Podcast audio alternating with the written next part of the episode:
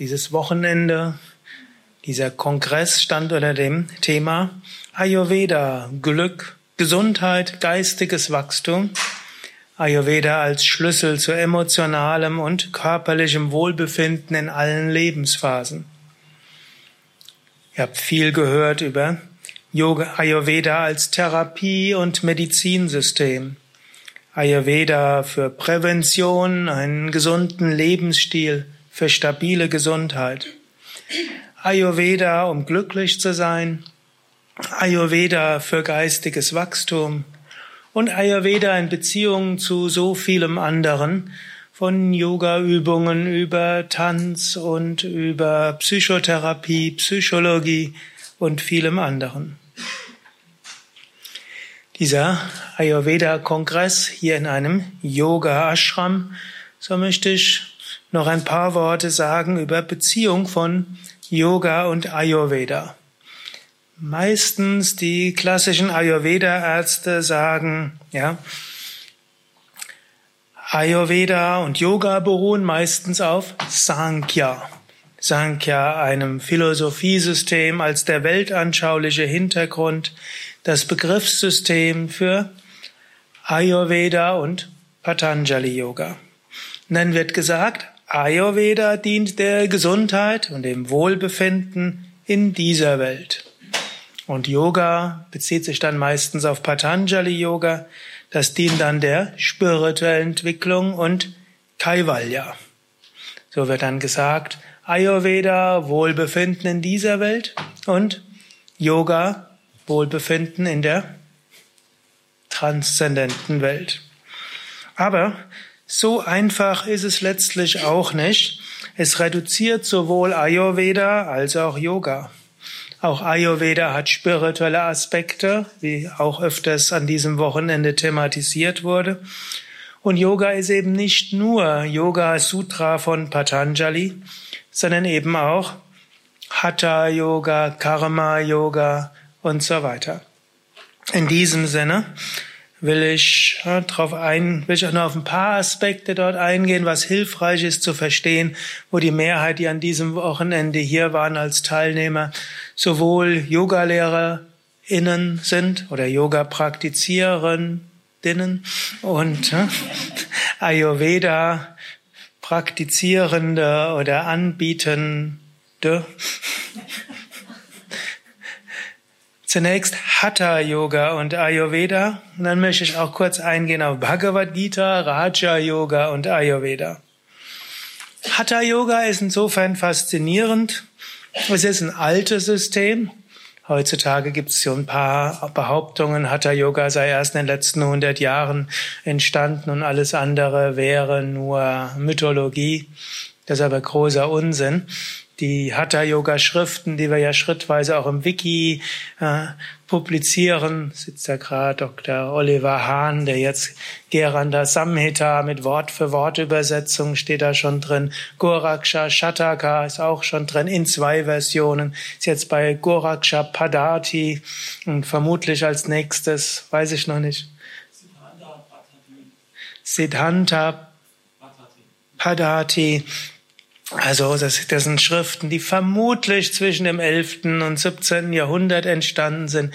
Ich schaue Ihnen jetzt an, dass ich dort indologisch korrekt bin. Aber Hatha Yoga ist natürlich älter als diese Schriften. Wenn in den alten Yoga Sutras gesprochen, den alten Schriften von äh, Tapas gesprochen wird, dann wird gesagt, es wurden Jahrhunderte die Luft angehalten dann steht dort Kumbhaka im Original, das heißt, die haben Atemübungen geübt. Sie haben den Körper in furchtbarste Verrenkungen gesetzt. Also, manch, wenn ihr fortgeschrittene Asanas übt und jemand schaut sich das an, der wird das so bezeichnen. Oder haben jahrelang auf dem Kopf gestanden, haben auf Feuer verzichtet, sich nur von Wurzeln, Kräutern und Obst ernährt, haben also Rohkost auch noch gemacht. Also all das finden wir. Also Hatha Yoga ist uralt. Wir können auch sagen, Hatha Yoga hat mehrere Wurzeln. Hatha Yoga hat tatsächlich eine Wurzel im Ayurveda. Eine zweite Wurzel können wir sagen im alten Tapas-System. Und dieses Tapas-System ist bloß letztlich als Shramana-Tradition, Tradition der intensiven spirituellen Praxis für Gottverwirklichung und dort insbesondere im Kundalini-Yoga und im Raja-Yoga. Und hilfreich zu verstehen, was gibt's im Hatha-Yoga? Im Hatha-Yoga gibt's Ernährungsempfehlungen, Reinigungstechniken, die werden auch als Karmas und Kriyas bezeichnet. Wir finden Asanas, Pranayama, Tiefenentspannung und natürlich fortgeschrittener Techniken wie Mudras, Bandas und Meditationstechniken. Wenn wir Hatha-Yoga Ernährungsempfehlungen haben und Ayurveda, das wird man feststellen, die Hatha-Yoga Ernährungsempfehlungen sind genommen aus dem Ayurveda, aber sind spezielle Ayurveda Ernährungsempfehlungen, die eben für einen spirituellen Aspiranten geeignet sind.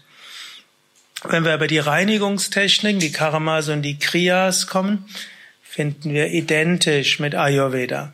Nur dass im Hatha Yoga, im Yoga geht's immer darum, wir müssen selbst machen können und einfach egal wo.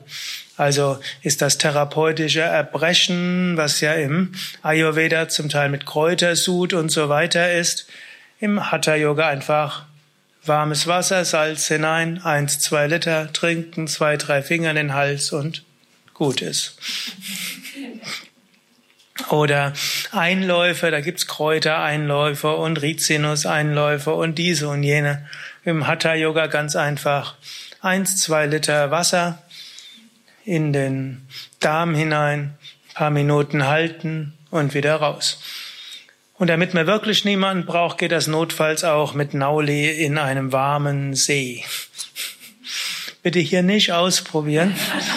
Das ging, als Indien nicht so dicht bevölkert war und der See nur von dem einen Yogi genutzt wurde. Hm. Gut, also hier Hatha Yoga im Grunde genommen große Parallelen zum Ayurveda. Und wenn es um, beim Hatha Yoga um Gesundheit geht, sind, letzt kann man sagen, Hatha Yoga sind ein Teilbereich vom Ayurveda für Gesundheit. Und wenn wir die Hatha-Yoga-Schriften lesen, wenn sie über die Gesundheitswirkungen sprechen, dann sprechen sie in der Terminologie des Ayurveda. Agni, Ama, Doshas, Vata, Pitta, Kapha, die Sapta Dhatus, die finden wir praktisch in jedem der Hatha-Yoga-Texte. Häufig in den alten Übersetzungen werden die Ausdrücke dummerweise übersetzt. Dann wird statt Vata von Wind liest man dort etwas und statt Pitta liest man von Galle und statt Kapha liest man was vom Schleim. Und dann heißt es, dass die und die Übung ein Übermaß am Wind beseitigt. Das ist jetzt nicht für Hamburg gedacht oder wenn man im siebten Stockwerk, sondern das ist eben Übermaß an Vata. Oder wenn dort steht, beseitigt äh, alle Amas, dann wird oft übersetzt, beseitigt alle Beschwerden. Aber Amas sind eben diese Schlackenstoffwechselprodukte, das Unverdaute, was vom Agni nicht transformiert wird. In diesem Sinne, wo es ja im Westen mehrere Probleme gibt. Das eine Problem ist, die indischen Medikamente, die Ayurveda-Medikamente richtig einführen zu können. Das geht nur schwierig. Ein zweites Problem ist, wenn es wirklich Medizin ist, darf es nur vom Arzt verabreicht werden und ein Arzt will normalerweise gut bezahlt werden, weil er hat ja diese ganze Overhead, wie man so schön sagt, also die ganze Bürokratie am Hals, wo er, wo er dann Anmeldung und Praxis und so weiter braucht. Und dann, und Ayurveda ist noch nicht eine schulmedizinisch bezahlte Anwendung. Und wenn es werden würde, wird es nochmal komplizierter. Gestern habe ich gerade gehört, seitdem traditionelle chinesische Medizin anerkannt wird, hat sich die Anzahl der TCM-Ärzte in Deutschland auf ein Drittel reduziert. Also anstatt, dass das zu einem Erblühen der TCM geführt hat, hat es eher zu was anderem geführt. Dann wollten nämlich alle nur noch die Krankenkassensachen haben und die Krankenkassen zahlen alles, was nicht Pharmakologie und Operation ist, wird alles schlecht bezahlt. schon die Beratung. Also, also wenn man ein MRT machen lässt irgendwo, ist auch nur einer dabei, ein paar Minuten. Gut, gibt dieses gigantische Apparat, was ein Mordskrach mag, damit es was hergibt. Aber kriegt der Arzt 450 Euro dafür. Wenn er mit einem 20 Minuten spricht, kriegt er 12 Euro dafür. Das geht nicht. Also wird versucht, möglichst viel Apparate. Und so für eine TCM-Anwendung gibt's dann auch nur, ich glaube, 12 oder 20 Euro, wenn die 20 bis 40 Minuten dauert. Gut, haben wir ein Problem und deshalb müssen, wenn jetzt, wenn wir, wir wollen natürlich alle, dass Ayurveda anerkannt wird. Wenn es ins Medizinsystem reinkommt, kriegt man vielleicht nachher für eine volle Ayurveda-Behandlung, Beratung, Konsultation, Pulsdiagnose und so weiter, gibt's dann 24 Euro bei zwei Stunden. Äh, hätten die Ärzte nicht machen können. Gut, aber ich schweife ab. Aber was eben passieren kann, ist eben Hatha Yoga hat eine große Möglichkeit. Und Hatha Yoga hat sogar den Vorteil, dass es dann in der Gruppe machbar. Das wäre dann eben auch als Physiotherapie anwendbar und wäre als solches verschreibbar und so, wenn man überlegt, Ayurveda ins Medizinsystem hineinzubekommen, wäre mein, mein Vorschlag, das mehr in Richtung Hatha Yoga hineinzubringen. Das geht leichter. Und dann kann man auch wieder gucken, jemand hat zu viel Vata, Pitta, Kapha. Okay, dann gibt's spezielle Pranayamas, um Vata zu reduzieren. Es gibt spezielle Pranayamas, um Pitta zu reduzieren, Kapha zu reduzieren. Das steht in der Hatha Yoga Pradipika drin und wir haben natürlich auch Videos dazu, wie die meisten wissen. Für fast alles, was wir, mindestens was ich weiß, gibt's irgendwo ein Video. Gut, aber ein Video hilft natürlich nicht neuen Leuten das zu lernen. Die sind mehr gedacht für die, die schon was wissen, vielleicht auch die, die es unterrichten.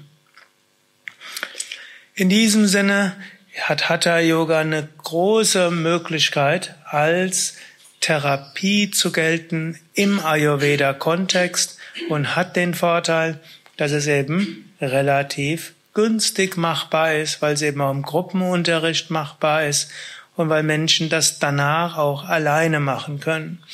Und einschließlich Dinge, die wir fürs Agni machen und so weiter.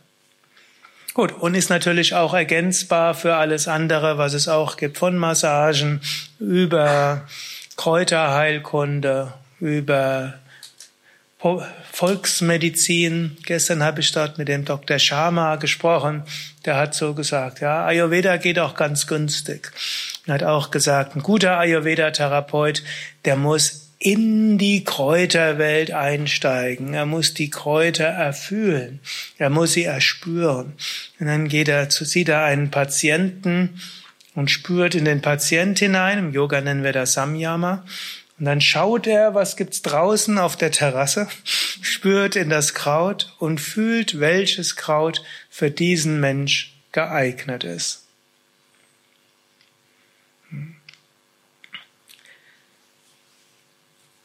Ein weiterer Aspekt Ayurveda und Yoga ich werde jetzt keinen mehrstündigen Vortrag halten, auch wenn ich in Gang komme und ich weiß ja, es folgt nichts danach. Im schlimmsten Fall haut ihr alle ab, aber trotzdem werde ich mich etwas beschränken.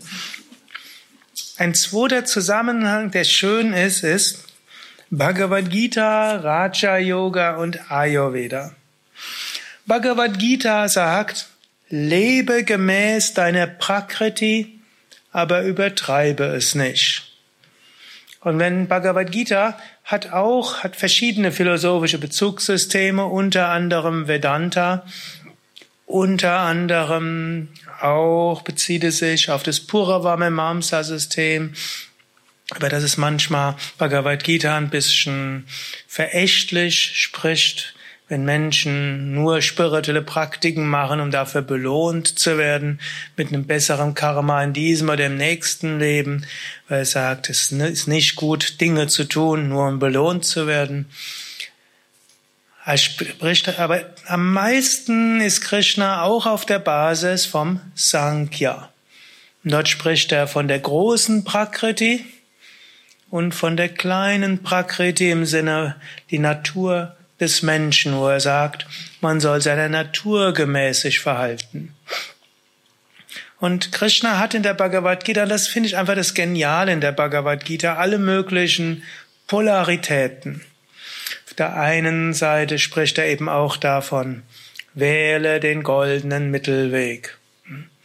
Also schlaf nicht zu viel, schlaf nicht zu wenig. Ruhe nicht zu viel, Ruhe nicht zu wenig. Arbeite nicht zu viel, arbeite nicht zu wenig und iss nicht zu viel und iss nicht zu wenig. Das ist auch letztlich das, was im Ayurveda ist. Im Ayurveda ist so die Grundlage ein gleichgewichtiges Leben. Gestern haben wir so gehört, Dinacharya, Tagesablauf. Steh jeden Tag zum gleichen Zeitpunkt auf. Übe deine Yoga-Übungen, mach deine spirituellen Praktiken, iss zu festen Zeiten, mache so viel, tue so viel, wie du tun kannst und regeneriere dich. Und neben Dinacharya, täglicher Tagesablauf, gibt's noch Ritucharya, Jahreszeiten, nochmal intensiver. Und je älter man wird, muss man das noch mehr machen. Und wenn das nicht mehr ausreicht, dann braucht man Rasayana oder Panchakarma Kuren, um sich wieder zur Ruhe zu bringen. Manchmal kann man dort mit Wehmut zurückdenken. Wer von euch könnte einen täglich gleichmäßigen, ruhigen Tagesablauf haben? Hm? Wir haben einen, der sich traut, den Arm zu heben. Vermutlich gibt's noch fünf oder sechs mehr, die sich jetzt nicht trauen. Wenn ich schon so, so spreche, dann lässt man lieber den Arm unten. Aber es sind weniger. Man könnte so ein harmonisches und glückliches Leben führen und Krishna an der einen oder anderen Stelle empfiehlt das auch. Aber dann finden wir den Gegensatz, wo er dem Arjuna sagt, Bemühe dich und streng dich an, in dem Fall sogar kämpfe. Und das ist nicht ein harmonisches Leben führen. Könnt ihr sagen, oh Arjuna, führe ein harmonisches Leben. Verlass jetzt diesen dramatischen Hintergrund. Die meisten wissen, worauf ich mich beziehe, die es nicht wissen. Ich will nur sagen, Bhagavad Gita ist vom dramatischen Hintergrund. Geh weg und führe dein ruhiges Leben. Nein, er sagt, scheue auch nicht davor zurück, vor extremen Lebenssituationen. Und das ist so das Paradox, wo er erst sagt, Mittelweg, ruhig, geh alles harmonisch an, aber dann extremste Lebenssituation annehmen, angehen und kämpfen. Eine zweite Dualität, die Krishna hat, er sagt, folge deiner Prakriti, aber sei nicht von ihr abhängig. Im Ayurveda, wenn wir von Prakriti hören, dann ist es immer Vata, Pitta und Kapha. In den klassischen Schriften ist Vata, Pitta, Kapha die sogenannte physische Konstitution und die psychische Konstitution wird gesehen in Sattva, Rajas und Tamas. Ich persönlich halte es aber für ganz genial, wenn wir Vata, Pitta und Kapha auch als psychische Konstitution sehen. Dann ist Vata nicht nur der, der irgendwo sehr lang, lang und dünn und hager ist und vielleicht auch irgendwo einen unruhigen Puls hat und muss jetzt aufpassen, bald begebe ich mich auf Glatteis, auf das Gebiet, wo ich keine Ahnung habe, aber was dann auch zu bestimmten Krankheiten führt. Aber für einen spirituellen Aspirant ist besonders auch interessant, man kann eine Vata psychische Konstitution haben, das heißt irgendwie locker und leicht und kreativ und extravertiert und mit jedem Menschen etwas zu tun haben wollen. Das wäre übrigens der extravertierte Vata-Typ. Ich meine, es gibt auch den introvertierten Vata-Typ. Der ist äh, hypersensibel, hört das Gras wachsen, spürt jede Gefahr, auch ohne dass sie da ist, neigt zu Paranoia und ist eine Nervensäge, weil er zu häufig warnt und ein Segen, weil er schon viele Katastrophen verhindert hat. Und, der spirituellen Menschen scheint mir dieser feinfühlige, introvertierte Vata-Typ gar nicht so selten zu sein. Dann gibt's den Kapita-Typ, feurig, energisch, Durchsetzungskraft, will was bewirken, Mut, Willenskraft, Begeisterung. Und je mehr zu tun ist, umso besser. Wenn der dann gesagt kriegt, was oft im Hatha Yoga ja auch gesagt wird, letztlich diese Geh, mach sanft, übe ruhig, spüre in dich hinein, geh so weit hinein, wie angenehm ist. Wenn man das dem zu häufig sagt, was macht er? Der geht woanders hin. Dem nervt das schon, schon wieder. Spüre und fühle. Vor lauter Spüren und Fühlen. Besten Fall sagt er, ich spüre nichts, was soll das? Hm. Ich gehe gleich nochmal drauf ein. Oder wenn man dem ständig sagt, ja, mach Freizeit, übernimm dich nicht. Was soll der ganze Käse?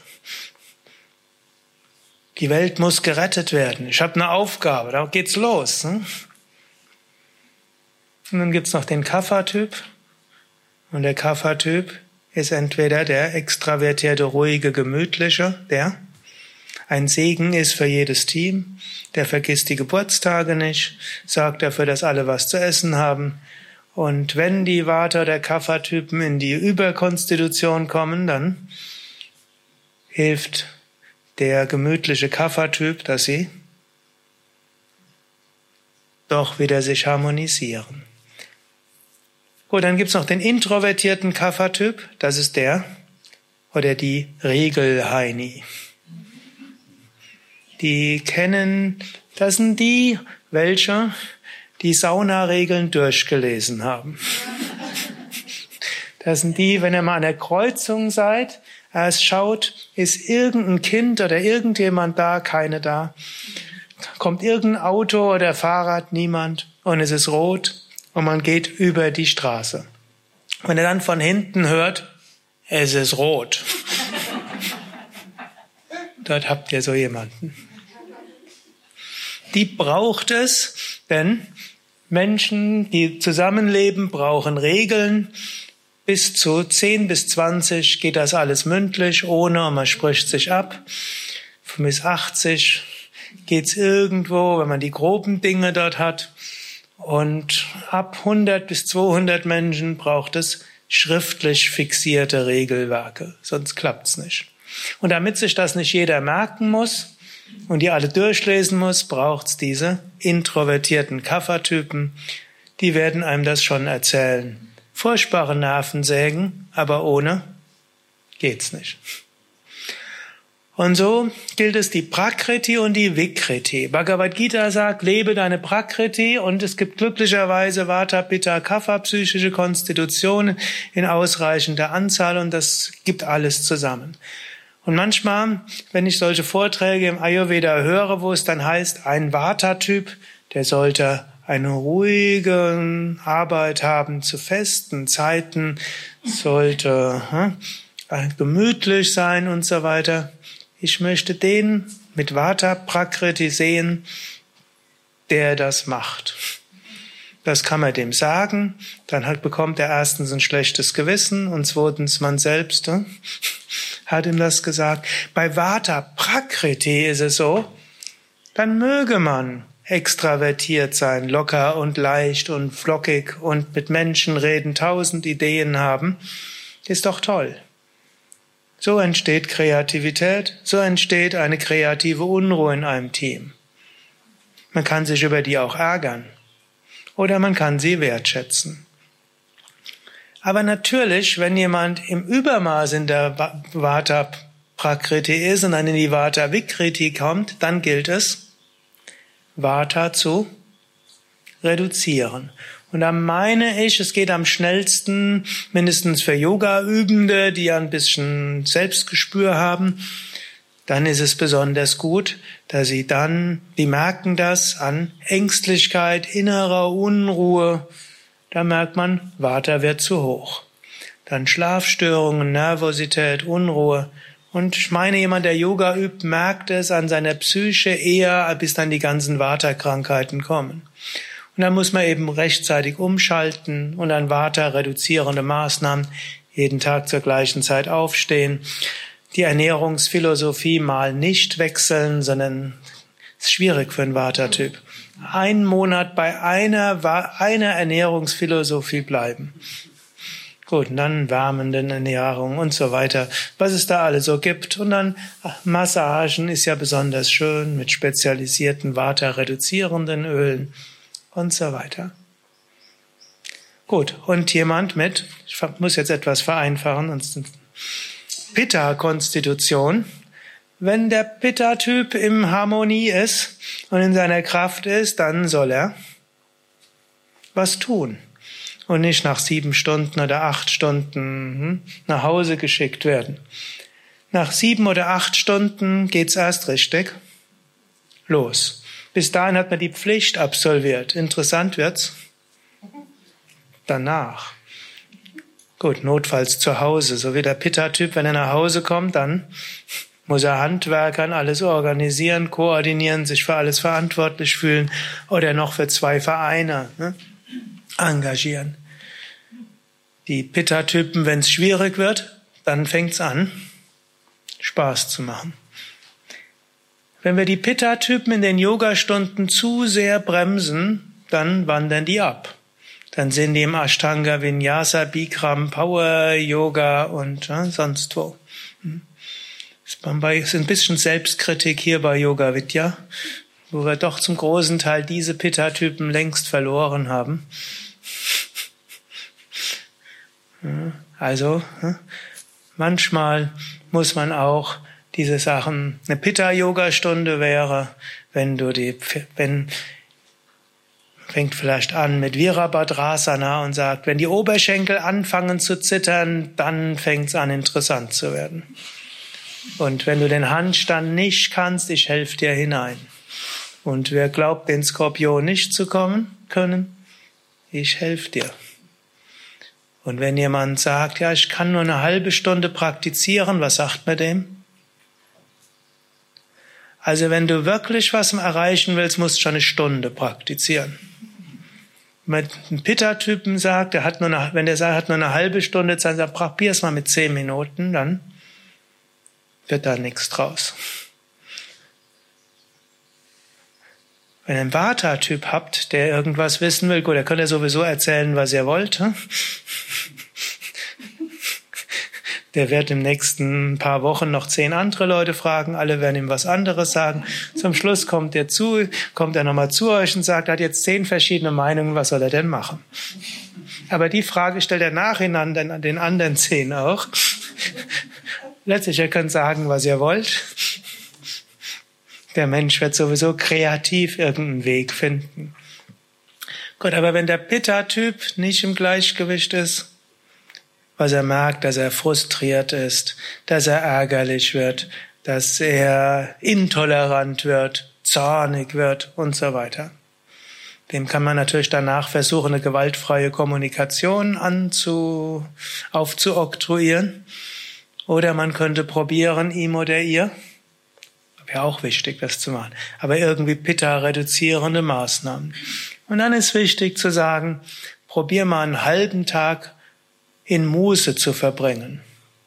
Ein echter Pitta-Typ kriegt das nicht hin, mehr als einen halben Tag. Ansonsten irgendwo sinnvoll gefüllt. Notfalls kann man ihm sagen, jetzt werde ich dir das optimale Programm nennen. Schlaf lang genug. Vor sowieso nicht aus dem Bett. Und dann meditiere so und so lange. Und du Asana so lange. Und dann so und so viel Meditation. Pitta, reduzierende Maßnahmen. Ihr wisst natürlich, es gibt noch vieles andere. Da habt ihr viel drüber gehört. Genauso auch Kapha. Kapha-Typ im Gleichgewicht ist etwas ruhiger und etwas sanfter. Er erzählt nicht den Kapha-Typen, sie sollen beim Hatha-Yoga mit viel Sonnengrößen beginnen und sollen danach anstrengende Asanas üben. Ich möchte den Kapha-Typ sehen, der das macht. Erzählt dem Kapha-Typ erst eine schöne weiche Matte auslegen, ein schönes Räucherstäbchen, eine schöne Duftlampe, eine schöne Kerze und es beginnt mit Anfangsentspannung und dann vielleicht mit sanften Krokodilsübungen und eventuell gestützte Viparitakara Mudra. Und dann vielleicht ein paar sanfte runde Kapalabhati und Wechselatmung. Und wenn es dann geht, Sonnengruß, gemütlich und danach kann man weitersehen. Und wenn der Sonnengruß zu anstrengend ist, dann lässt der Kaffertyp den lieber weg. Ansonsten, was macht der Kaffertyp sonst? Erst nochmal schönen Kräutertee trinken, ein bisschen was lesen.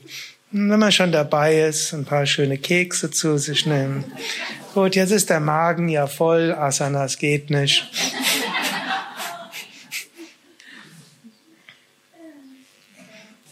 Also er versteht, was ich meine. Vata, Pitta, Kapha gilt es zu erkennen in sich selbst gilt es zu erkennen bei anderen, wertzuschätzen, aber nicht überzureagieren. Deshalb sagt Krishna, man folge seiner Prakriti, werde aber nicht ihr Sklave. Und deshalb muss, sagt auch, man muss unterscheiden zwischen Ragat, Vesha, mögen und nicht mögen, die soll man nämlich beherrschen, und Prakriti, was die Natur ist. Wobei Krishna die Prakriti noch mehrdimensional sieht, nicht nur in Vata, Pitta und Kapha, sondern er sieht er noch in Vaishya, Shudra, Kshatriya und Brahmana und er sieht noch in vielerlei anderer Hinsicht. Aber es läuft immer irgendwo darauf hinaus, die tiefere Natur folgen, aber nicht überschreiten.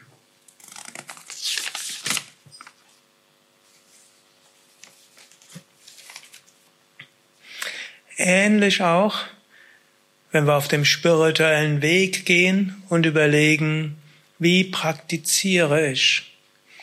Der Vata-Typ braucht immer wieder Abwechslung. Und da nutzt es nichts, ihm zu sagen, er soll beim gleichen Weg bleiben. Er macht das sowieso nicht. Wird sich immer wieder neue Dinge suchen. Und diese Vata-Neugier ist eben auch wichtig, dass Traditionen sich verbinden. Der Kaffertyp, der findet hoffentlich seinen Weg und macht ihn systematisch zu festen Zeiten und hat etwas. Der Pitta-Typ will immer das Ideale und Optimierte. Glücklicherweise sind aber Menschen nicht nur Vata, Pitta und Kapha, auch wenn es heißt, dass die meisten mindestens die körperliche Grundkonstitution eine haben. Aber viele werden auch feststellen, dass sie im Laufe ihres Lebens auch mal mehr Vata-Psyche haben und auch mal mehr Pitta-Psyche haben und auch mal mehr Kapha-Psyche haben. Karma ändert sich auch und meine persönliche äh, Erfahrung ist, dass unter Yoga-Typen das vielleicht noch mehr wechselt. Und es ist eben auch gut, dass man sich darauf nicht nur beschränkt. Und jetzt, jetzt fängt es an, noch komplizierter zu werden. Und inmitten von all dieser psychologischen Aspekte von Vata, Pitta, Kapha, Prakriti und Beherrschung und so weiter, sollte man sich bewusst sein, wir können das alles auch etwas spielerisch angehen. Denn vom vedantischen Standpunkt aus sind wir Brahman, die eine höchste kosmische Wirklichkeit und alles andere ist lila, Spiel Gottes. Und dann kommt hinter dem, in dem Spiel Gottes, Gott wirkt auf zwei Weisen, auf zahllose Weisen, aber zwei. Zum einen durch Karma und zum anderen auch durch innere Dinge, die man tut. Manchmal werdet ihr das kennen, ihr habt das Leben gut arrangiert und jetzt könnte es doch einfach ruhig weitergehen. Und dann kommt Karma. Partner geht fremd. Kind wird krank. Mutter wird, pflegebedürftig. Job wird gekündigt. Ein neues äh, Gesetz kommt. Und ich habe gerade gestern gehört, dass so ein paar große Ayurveda-Institutionen, die vor ein paar Jahren zugemacht haben, wegen einem Gesetz zugemacht haben. Plötzlich die ganzen Medikamente, die sie hatten, wurden zwangsrequiriert und verbrannt und das hat ein paar hunderttausend Euro war das gewesen, pleite gegangen. Oder Karma kommt manchmal auch durch innere Impulse. Mensch ist auch fantastisch darin, Dummheiten zu begehen. Krishna sagt an irgendeiner Stelle, Karma und Krodha bringt den Menschen dazu, Dinge zu tun, die er bei klarem Verstand nie gemacht hätte. Irgendeine Gier, ein Wunsch, irgendein Zorn, das können wir jetzt entweder sagen, müssen wir beherrschen, aber manchmal heißt es auch, Gott wirkt auch durch unsere Fehler. Ihr wisst alle sehr viel über Gesundheit und Psyche. Und manchmal, wenn wir Menschen sehen, die unglücklich sind, denken wir, der müsste doch nur. Kennt ihr das? Gegenüber Eltern, Kindern und Geschwistern, gegenüber Kollegen und Nachbarn, Freunden, Freundinnen. Wissen wir doch, müsste doch nur, dann wäre er oder sie glücklich. Aber wenn er, manchmal könnt ihr auch zu euch selbst denken, ich müsste doch nur. Oder wenn er zurückschaut, wann habt ihr euer eigenes Glück torpediert? Ich glaube, jeder von uns kennt Situationen, wo wir unser eigenes Glück subjektiv erstmal torpediert haben. Mit ein paar Wochen Verspätung können wir das sehen. Aber wenn man das mit ein paar Jahren zurückschaut, wird man erstens feststellen, das scheinbar so schlimme Karma war wichtig für mein spirituelles Wachstum. Und die Dummheit, die ich vor ein paar Jahren gemacht hatte, war wichtig für mein spirituelles Wachstum. Und was der Mensch getan hat, war auch wichtig für mein spirituelles Wachstum. Und wenn wir das alles sehen, dann kommen wir zum Schluss zu dem, was Krishna als einer der Abschlussverse sagt. Sarvadaman parityacha mamikam sharanam vacha hamtva savapapibhyo mokshaishyami ma shucha. Wäge alles sorgfältig ab und tue, was du tun kannst. Das sind die Vorverse. Und danach sei dir bewusst, lass da noch alles los.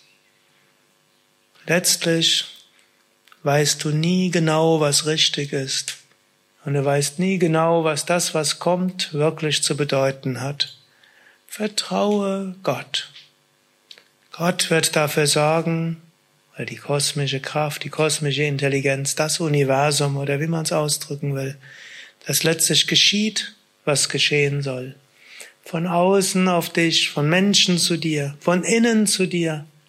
Bleibe demütig, bringe alles Gott dar. Und so wirst du dich von allen Fehlern lösen. Und in diesem Sinne, ist Ayurveda ein wichtiger Bestandteil des Yoga, Yoga ein wichtiger Bestandteil des Ayurveda. Man kann Ayurveda ohne Yoga üben, man kann Yoga ohne Ayurveda üben, man kann beides zusammen sehr gut verbinden. Und man kann mal mehr in Richtung Ayurveda gehen, gerade wenn es um Heilung geht. Man kann mal mehr in Yoga gehen und man kann vom Ayurveda wichtige Prinzipien übernehmen für Spiritualität und man kann vom Hatha Yoga wichtige Prinzipien nehmen zur Heilung im Ayurveda-Sinne. Harium Tatsat.